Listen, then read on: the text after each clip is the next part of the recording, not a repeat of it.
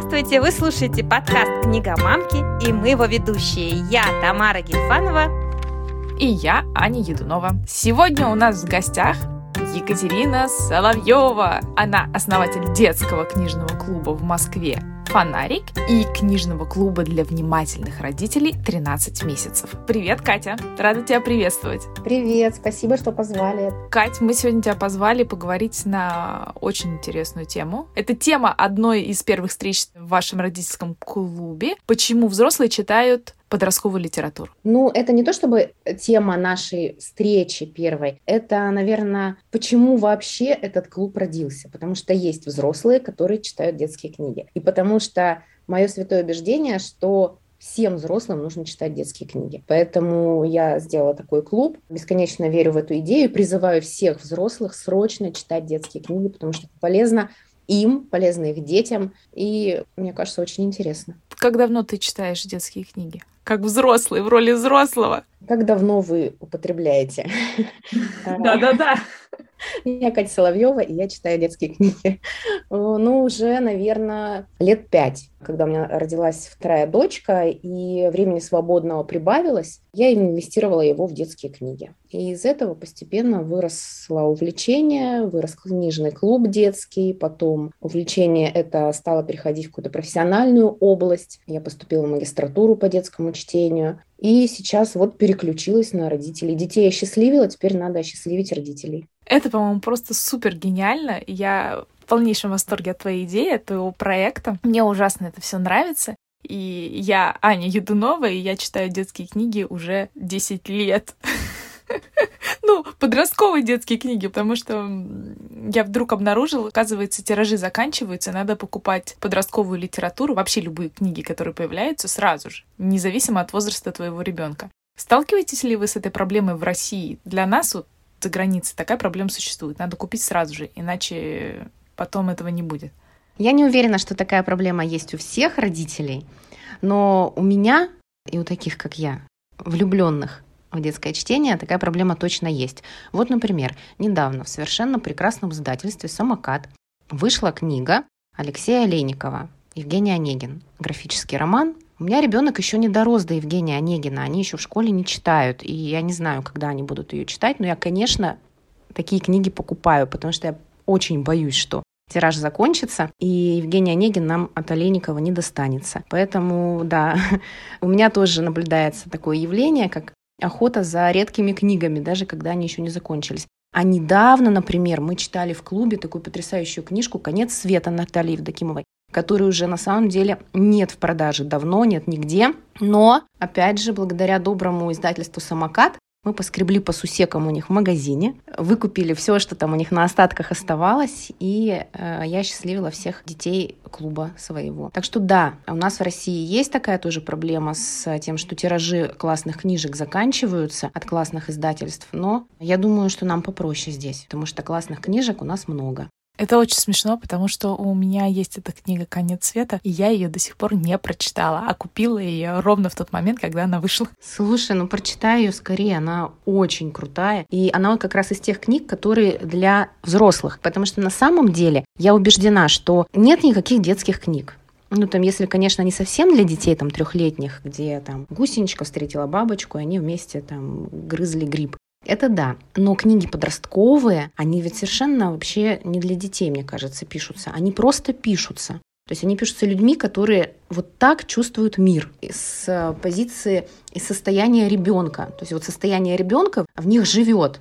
У нас, у обычных людей, к нему уже не подобраться, мы все живем там из состояния родителя или состояния взрослого, кто поосознанней. Это я по Эрику Берну говорю про три состояния. Это моя теория. То есть теория это Эрика Берна, а я эту теорию привязала к э, детским писателям. Так вот, мне кажется, что хорошие детские писатели, которые хороши как для детей, так и для взрослых, они пишут из состояния внутреннего ребенка. И поэтому книги у них получаются очень честные и совершенно не детские. И поэтому читать их родителям очень терапевтично. Ну вот хорошо, родитель прочитал. А бывают такие родители, которые почитали сказали, ну какая-то ерунда. Ну я в детстве таким не был. Ну что это такое?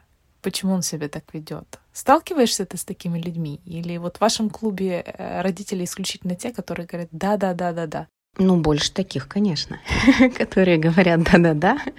Но родители бывают разные, у всех свой опыт, у всех э, свой любимый чук и гек. Это все понятно. Но, как правило, любовь и понимание современных детских книжек, оно приходит как аппетит во время еды.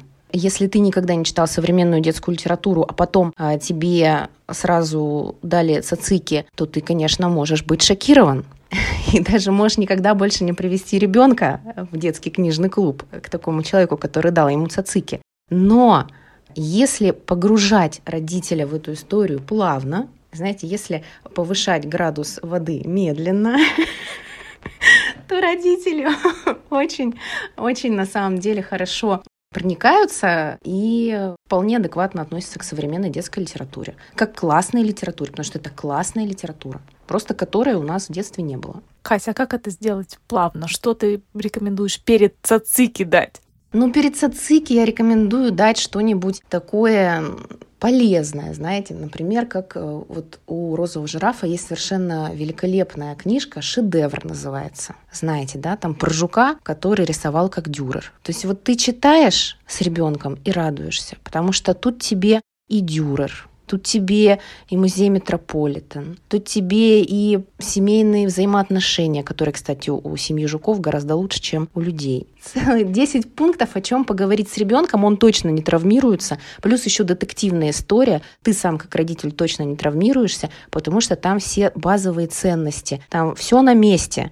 Но уже автор себе позволил а, изобразить маму немножечко не идеальной уже позволил себе изобразить семью мальчика, ну не такую, как нам хотелось бы, чтобы вот наши дети бы читали, вот в такой атмосфере бы воспитывались. Ну ты прощаешь это автору, потому что там Дюрер, Метрополитен и все остальное, в общем, вполне достойно. Вот с таких книжек мы начинаем читать в нашем клубе. А потом, потом, когда уже родители привыкли, когда родители уже оценили, что на самом деле современная детская литература — это безопасная литература, что современные детские писатели нисколько не хуже, чем те, которых мы читали в детстве, а зачастую лучше. И они уже готовы к экспериментам, дети выросли, и вот тут-то мы открываем группу для подростков. А там начинаем читать уже книжки, ну, во-первых, без родителей, а во-вторых, такие поинтереснее, посерьезнее, где уже не все идеально, где уже есть какие-то проблемы, которые можно обсуждать, проблемы, которые сто процентов пересекаются с жизнью подростков современных и несовременных, и любой страны. Тут уже уровень доверия родителей выше, тут уже родители такие продвинутые, ну они просто продвинули же за это время, пока ребенок рос до старшей группы. Вот так, мне кажется. Я хотела сказать, что это очень интересно. И я вообще раньше не делила взрослую литературу и детскую. Как-то так получилось, что я росла со своими детьми и читала то, что мы с ними читаем. И вот я доросла вместе со старшим до подростковой, но тут он отключился. Просто уже у него и времени нет, и на русском ему тяжеловато. И тут я осталась один на один с, с этими книгами и подумала, что все прекрасно. И вообще у меня не было никакой мысли, что со мной что-то не так, пока Аня не озвучила тему, почему мы взрослые любим подростковую литературу. И тогда я провела эксперимент. Я вам сейчас расскажу. Ко мне приехала свекровь, и я ей подсунула подростковую литературу, а это человек еще плюс поколение. И знаете, я ее подсадила на Мурлева. Ну, хороший выбор. Слушай, ну Мурлева, мне кажется, не, не детский вообще. Вот я его книжки читаю детские, они мне вообще не детские. Ни разу, ни одна. Это какой-то обман. Ну, потому что детские писатели, я говорю, они совершенно не детские. У них просто есть доступ вот к этим воспоминаниям, то есть они могут погрузиться в себя, в ребенка. То есть я знаете, как на самом деле делю писатель? Во-первых, потому что я не филолог, я имею моральное право да, сказать, что вот это хороший детский писатель. И мне за это ничего не будет, потому что я же не филолог. Я могу вести себя непрофессионально и э, делить книжки на хорошие и плохие. Я этим пользуюсь активно. И вот мне кажется, что хороший детский писатель, вот он помнит, он пишет книгу так, как чувствует, потому что он все еще так чувствует. У него все еще вот эти чувства, они живы, потому что вот это состояние ребенка, он к нему имеет доступ, который обычно взрослые люди уже не имеют.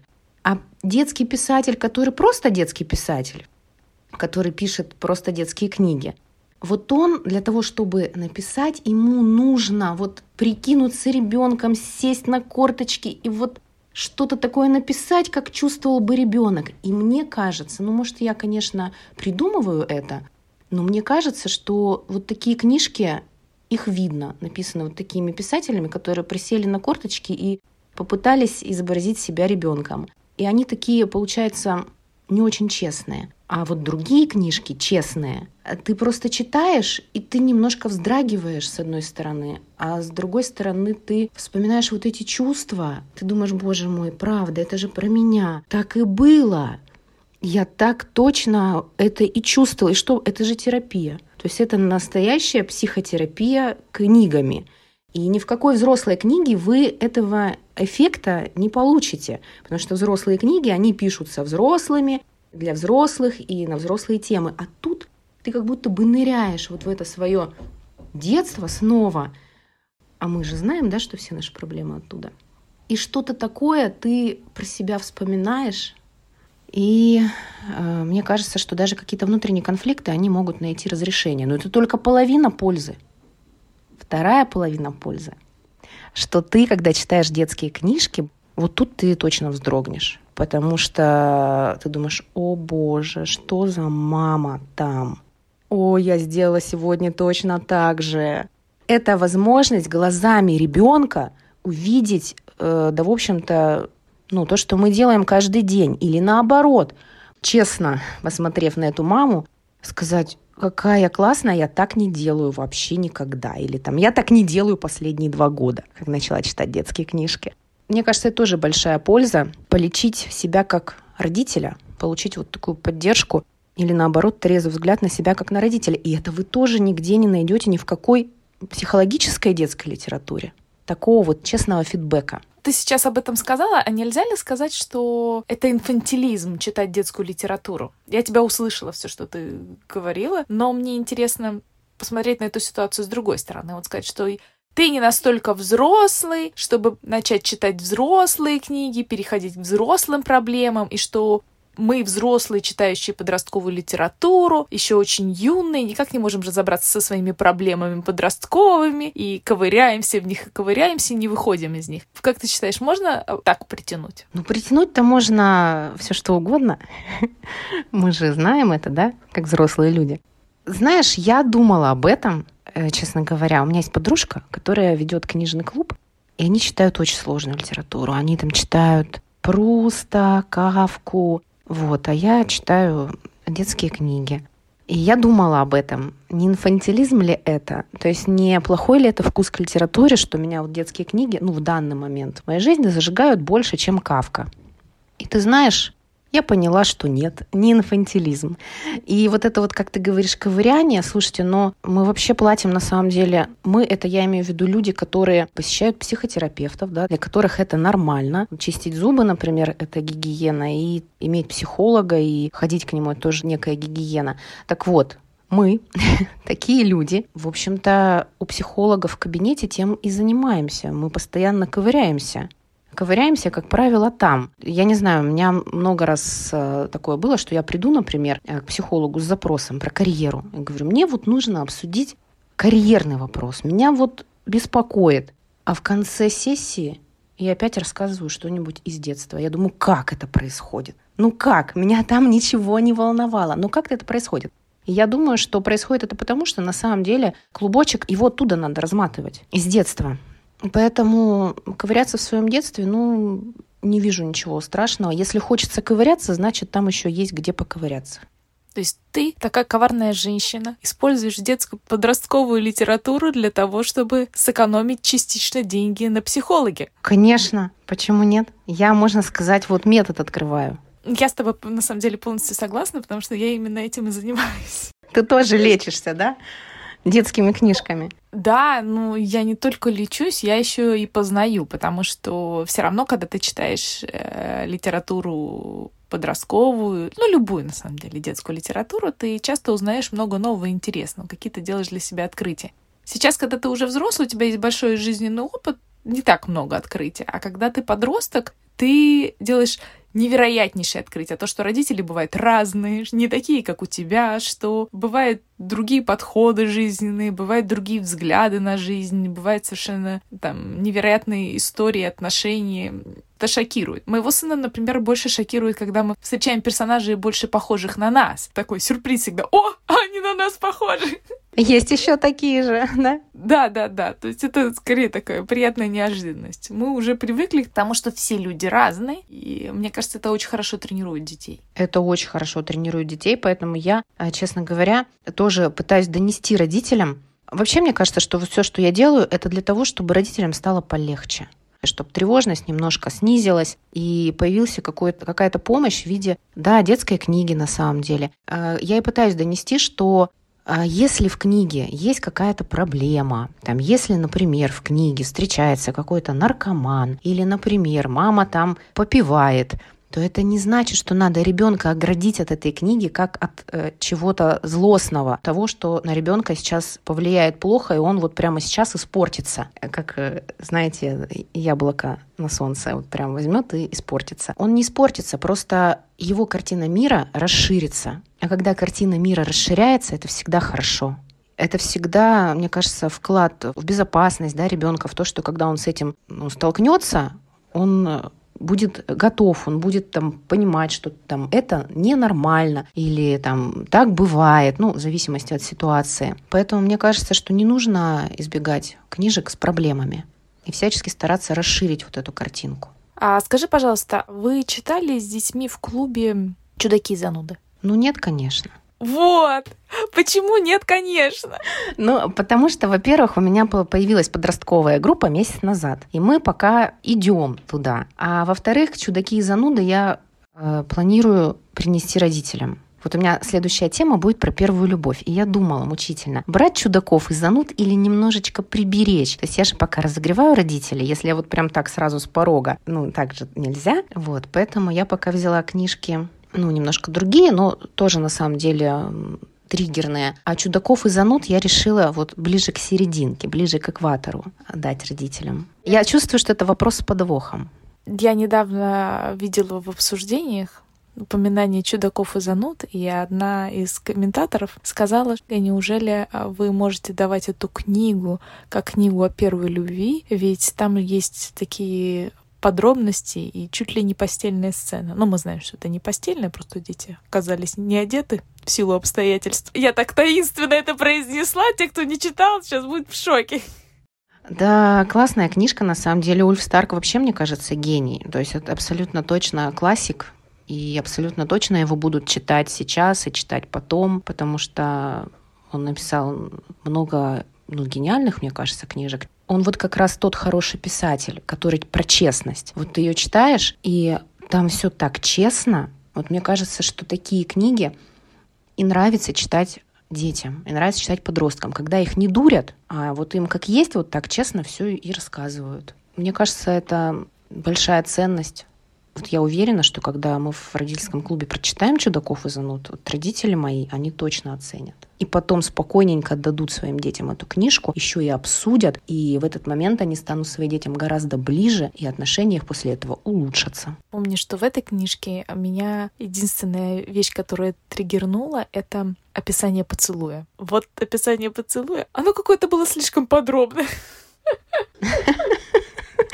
То есть все-таки хотелось бы немножечко, да, свернуть. Частично, да. Вот это единственный момент, который вот меня так чуть-чуть задел. Но, но я не побоялась. А я даже читала эту книгу вслух детям в клубе.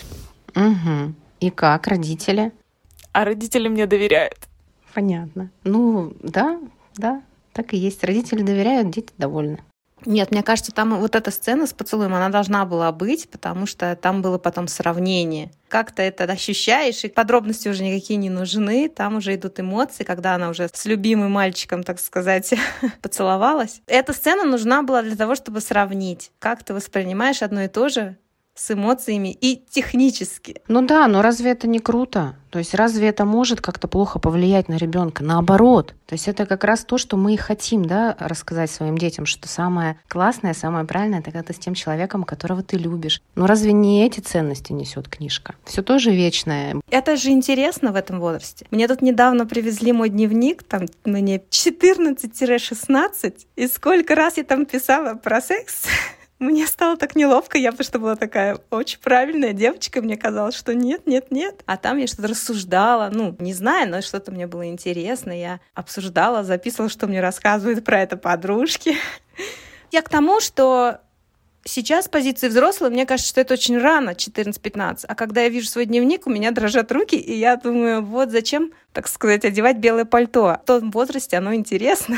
Да, мы просто забываем. Мы почему-то, когда вырастаем, я говорю, мы прям забываем. Это знаете, мы тут встречались, когда с родителями, мы такую аналогию прикольную придумали. Вот ты живешь в доме, а в нем несколько этажей, он такой вытянутый, как башенка, и у него есть подвал на самом деле. Но об этом почему-то мало кто помнит. То есть ты ходишь по полу, и ты не всегда осознаешь, что там вообще-то есть подвал. Но иногда ты просто об этом забываешь, а иногда, когда ты об этом вспоминаешь, ты понимаешь, что он не просто есть, он заколочен. То есть он заколочен так, что ты туда фиг доберешься. А иногда в этом подвале, например, э, гниет картошка, воняет на весь дом, но ты открываешь форточки, усердно проветриваешь, вместо того, чтобы просто сказать, э, дружище, там подвал. В этом подвале много штук. Есть классные, есть вонючие, есть ящик гнилой картошки. Ты его сейчас открой, туда спустись, ящик достань, вонять перестанет. Или наоборот, может у тебя там все окей, ты просто забыл, что он там есть. И ты туда спускаешься и такой, вау, елка! Новогодняя, 30-летней давности, или там дневники мои, нифига себе я писала в 14 лет. Ну, то есть там могут быть сокровища, то есть там не всегда вонючая картошка, там могут быть и чаще всего сокровища, иногда в перемешку. Но я к тому, что вот этот подвал, доступ туда, в наше детство, мы почему-то ну, забываем. Либо забываем, либо забиваем этот доступ, но туда не ходим. А там прикольно, и там ответы. А вот книжка — это такой фонарик. Ты берешь детскую подростковую книжку такой, о, нифига себе, там подвал. И дальше уже ты туда либо идешь, либо не идешь. Я сейчас вспомнила, к нам в гости приходила Анна Римис, и у нее есть такая книжка, называется «15».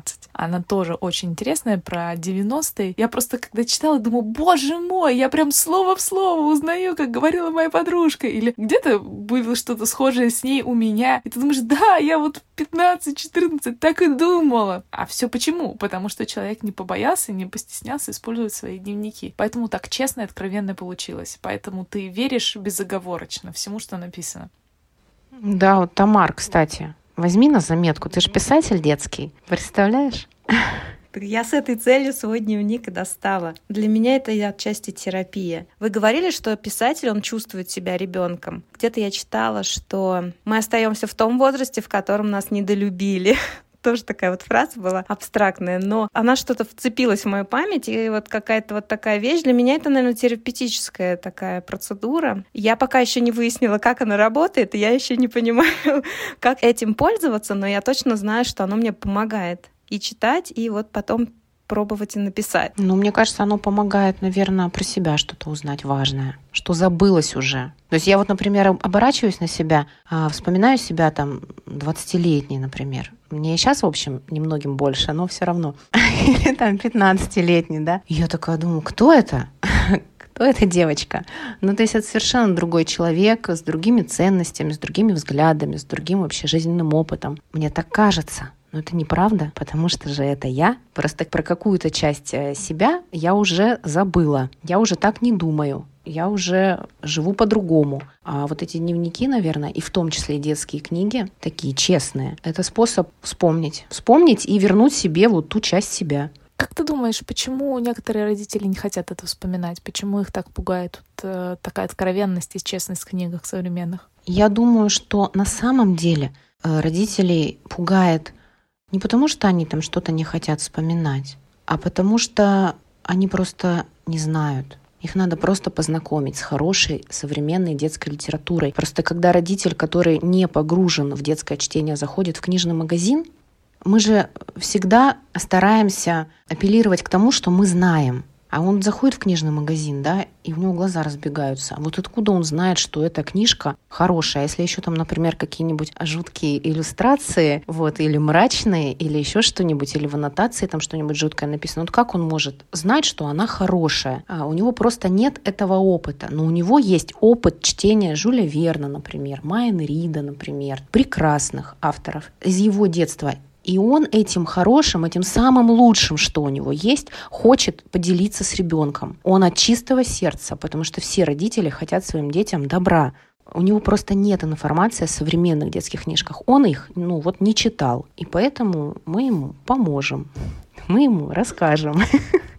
И тогда ему станет получше, и тогда он узнает побольше о книжках и с удовольствием даст их своему ребенку. Когда он удостоверится, что да, они классные. А после того, как мы еще и поговорим об этом, очень важно же потом еще и обсудить и, например, спросить меня, а почему вот вы это рекомендуете моему ребенку? И я объясню, почему. И тогда родитель уж совсем станет спокойно. А какую книгу ты назвала бы самой честной подростковой книгой? Ну, «Чудаки и зануды», наверное, назвала бы. Честной и безопасной. Ну, так вот, чтобы не шокироваться, но уже честной. А мне кажется, знаешь, в этой книге в конце многие взрослые додумывают. У тебя нет такого ощущения, что там вот последняя сцена, когда они в сарае? Да, конечно, додумывают. Конечно. ну, потому что у нас-то свой опыт, правда? Но дети, не надо экстраполировать свой опыт на детей. Но что-то мы вот про одну книгу все время говорим. Я еще одну вброшу, честную. Одна из моих любимых книжек — это «Аляска». Анны Вольц? Да. Она честная. Почему? Потому что там все заканчивается, ну, не круто. То есть там нет вот этого счастливого финала, и это круто. То есть там мальчик, он болеет, если вы помните, у него эпилепсия, у него жуткие приступы. Там, кстати, кибербуллинг происходит с ним который, казалось бы, не сразу определяется как буллинг, но тем не менее это он есть. И там тоже есть первая любовь, и там еще слабые родители. Там совершенно прекрасные родители, потому что они живые. Там родители испугались, там папа находится в депрессии, мама вынуждена тащить все на себе, потому что папа испугался, травмирован и депрессует. То есть совершенно живые родители, вот как бывает. Они такие картонные, э, с этими, с улыбками из рекламы майонеза. Вот, когда повествование э, разворачивается, и нам кажется, ну что, все, сейчас он вылечится, сейчас он выздоровеет, сейчас вот, не знаю, случится какое-нибудь чудо, мы же все этого хотим, и многие книжки, в общем, грешат счастливым финалом. А тут этого не происходит. Он остается со своей болезнью, она остается со своими вот э, родителями сложными, но они все равно каким-то образом ситуацию преодолевают и учатся с этой проблемой жить. И вот мне безумно нравится именно вот этот посыл, что что бы ни происходило в твоей жизни, ты можешь научиться с этим жить и даже чувствовать счастье, и даже иметь друзей. И вот это, мне кажется, невероятно честно. И на самом деле это воодушевляет, потому что у всех у нас есть какие-то вопросы, проблемы, нам всем хочется, чтобы вот это вот все раз и решилось, и больше такого не было, чтобы вот как-нибудь вырвать лист и, и на новом писать. Но, блин, на самом деле это нереально. Вот такие книжки, они как раз учат, как жить с проблемами. Мне нравится это в современной литературе, что больше и больше появляется авторов, которые учат тебя находить выход, но не говорят тебе «Опа,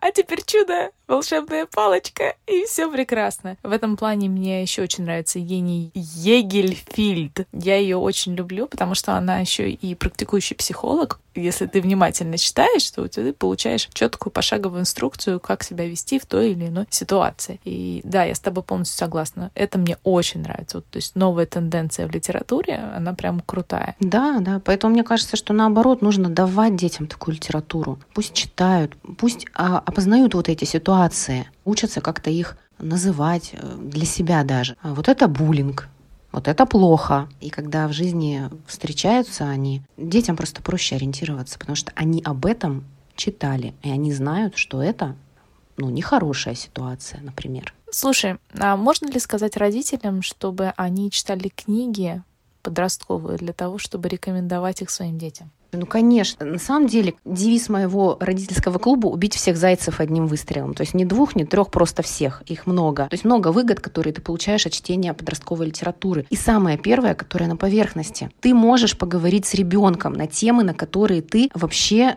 никогда не поговоришь. То есть, да, ты можешь рекомендовать книгу ребенку, или ты можешь взять у него ее почитать, неважно. Но когда вы читаете одну книгу, ну что может быть удивительнее, ближе, да, вот. И самое главное, что у меня, например, растет да, подросток у меня в доме, ура. И есть куча вопросов, которые, ну, надо бы обсудить, да, но я Думаю, как вот это сделать? За завтраком, например, да? Завтракаем, я говорю, дружище, расскажи вот, может быть, тебе кто-то нравится в классе? Может быть, какой-то мальчик тебе нравится? Это бабушка у меня ее спрашивает.